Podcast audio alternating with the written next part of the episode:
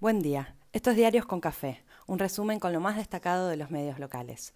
Hoy es lunes 26 de julio y los diarios de esta mañana siguen con las repercusiones tras el cierre de lista, cómo se configuraron, quién pesó más y cómo se perfila lo que viene, de la campaña y de la gestión. El frente económico y las pulseadas por el dólar, a sabiendas de su influencia emocional en las clases medias urbanas. Tal vez hacia allá se dirigió CFK cuando confirmó que la plata del fondo volverá al fondo. ¿Conseguirá la calma buscada? El fútbol local y el medallero olímpico completan el escenario en este inicio de semana que arrancó con nubes, pero promete sol. Las repercusiones y reacomodamientos tras el armado de las listas copan las tapas y las notas generales. Cómo queda cada fuerza y cómo ponen en marcha cada campaña. Ganadores y perdedores. La lucha por la instalación. Estrategias y debates. En tapa de nación vuelven a insistir con la pulseada de poder al interior del gobierno. Resaltan que se quedó Cafiero, pero se abren nuevas disputas para definir cambios de gabinete. Lo anticipamos ayer, se confirma y se agita en algunas notas de hoy.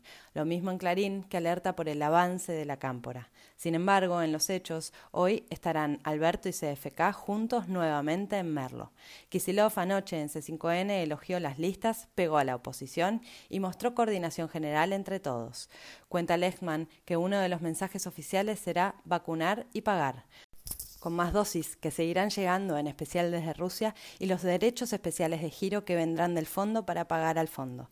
Mientras, se explica que la deuda la contrajeron todos, los contrincantes. Reconoce, como lo hizo Kisilov, que las elecciones en pandemia fueron difíciles para los oficialismos, sean de derecha o de izquierda. La bronca y la frustración general la pagan los gobiernos al frente de la gestión pandémica. Habrá que ver. Argentina es tan única y al final tampoco tanto. Hay quienes siguen intentando acomodar el desorden que se generó en Santa Fe. No descartan giros de último momento. El caso de Hurlingham también llama la atención y concentra esfuerzos extra. Nación mira los movimientos de Bernie y su discurso contrario al del presidente.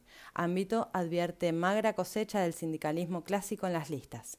Juan Grabois habla en cronista y se queja porque CFK y Alberto oyen cuando están débiles. Kisilov confirmó que Kreplak reemplaza a Goyan en estos días y el trabajo seguirá coordinado, pero sin descuidar un minuto la cartera de salud.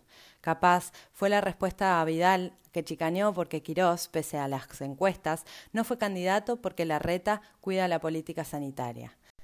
Se abre la danza de nombres para reemplazar al ministro Arroyo. Zabaleta, Cascallares, Larroque, Cristina Álvarez Rodríguez y hasta Balibuca con más posibilidades según Clarín. Tolo Zapaz siguió dando entrevistas y confesó su intención de gobernar la ciudad de La Plata en 2023. En el frente opositor se empiezan a acomodar los discursos y las estrategias. Aunque las paso y las pulseadas internas se dan en casi todos los distritos del país, 17 provincias de 24, desde la mayoría de los diarios hablan de unidad y coordinación. Sin embargo, la política online cuenta que Ritondo quedó herido y podría reemplazar a Mazot del Banco Ciudad. Reflotaron polémicos posteos viejos de la candidata de Patricia Bullrich en la lista de la ciudad. Sabrina Ahmedchet refutó uno que la acusaba de antisemita, pero nada aclaró sobre su rechazo al reclamo por Malvinas. Vidal sigue sus recorridas barriales y declaraciones picantes en los medios. De Heidi, poco. Santilli promocionó su rol de padre. Cruce de la jueza Servini con la Cámara Electoral por las reglas para designar a las autoridades de mesa. En Tapa de Nación muestran a Vudú llegando a su casa, ya libre, quien buscará que le habiliten ejercer la función pública. Expectativa por las pruebas que puedan aparecer en la causa por el envío ilegal de armas a Bolivia. En Nación se preguntan dónde está Otero, responsable de la Gendarmería, la fuerza mimada de Patricia Bullrich en sus años de gestión. En tapa de página cuentan el accionar de los abogados que estuvieron en la UIF durante la gestión de Macri y hoy defienden narcos. La justicia ordenó suspender el tratamiento legislativo para más torres en Costanera Sur. Se espera reunión del Consejo Federal de Salud para definir cómo se llevará adelante la vacunación de menores de 18, empezando por quienes tengan enfermedades de base. Hoy abre la inscripción para que se vacunen chicos de 12 años en la provincia. Entre el sábado a la noche y ayer, la provincia envió más de un millón de turnos de vacunación para los próximos nueve días. Foco especial en la segunda dosis. Clarín corre el horizonte del rebaño planteando que recién se alcanza con 80% de la población vacunada con dos dosis. Ayer se confirmaron 137 muertes y 7.506 nuevos contagios. Se registra un leve crecimiento respecto al domingo pasado, pero fue una semana entera de fuertes bajas respecto a la semana anterior y ni hablar de las semanas de la segunda ola. Confiemos en los cuidados y la vacunación. En provincia empieza a regir el pase sanitario para habilitar más aforo en bares, restaurantes y otros espacios cerrados. Se aceptan certificados de vacunados en otros países.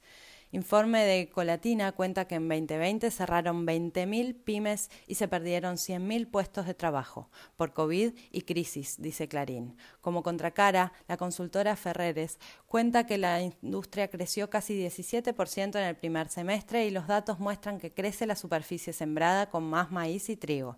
El gobierno declaró la emergencia hídrica ante la histórica bajante del río Paraná. Advierten los especialistas que podría agravarse la situación. Se formalizó el pago del bono de 5 mil pesos para los jubilados. La AFIP exime al monotributo del impuesto al cheque y varios pequeños contribuyentes celebran. Argentina presidirá la CELAC el año próximo. Hoy se recuerdan 69 años de la muerte de Evita. En el mundo, rebota la advertencia del experto Anthony Fauci por una nueva ola de contagios en Estados Unidos. Más de 70 detenidos en las protestas contra el pase sanitario en Francia. Maduro negociará con la oposición en agosto, en México y con la mediación de Noruega y Estados Unidos. Nicaragua sigue en el centro de la atención. Se fue del país el fiscal anticorrupción en Alemania siguen impactados por las inundaciones, críticas por la falta de prevención y alerta temprana. Completa el polideportivo que llega desde Tokio con derrotas como el básquet y el handball, una alegría con el boxeo y nuevas expectativas con natación, hockey y vóley. Ya de locales, River ganó en Núñez a Unión. El Rojo venció a Estudiantes en La Plata. Boca volvió a pedir la suspensión de su partido ante San Lorenzo para cuidar a las inferiores.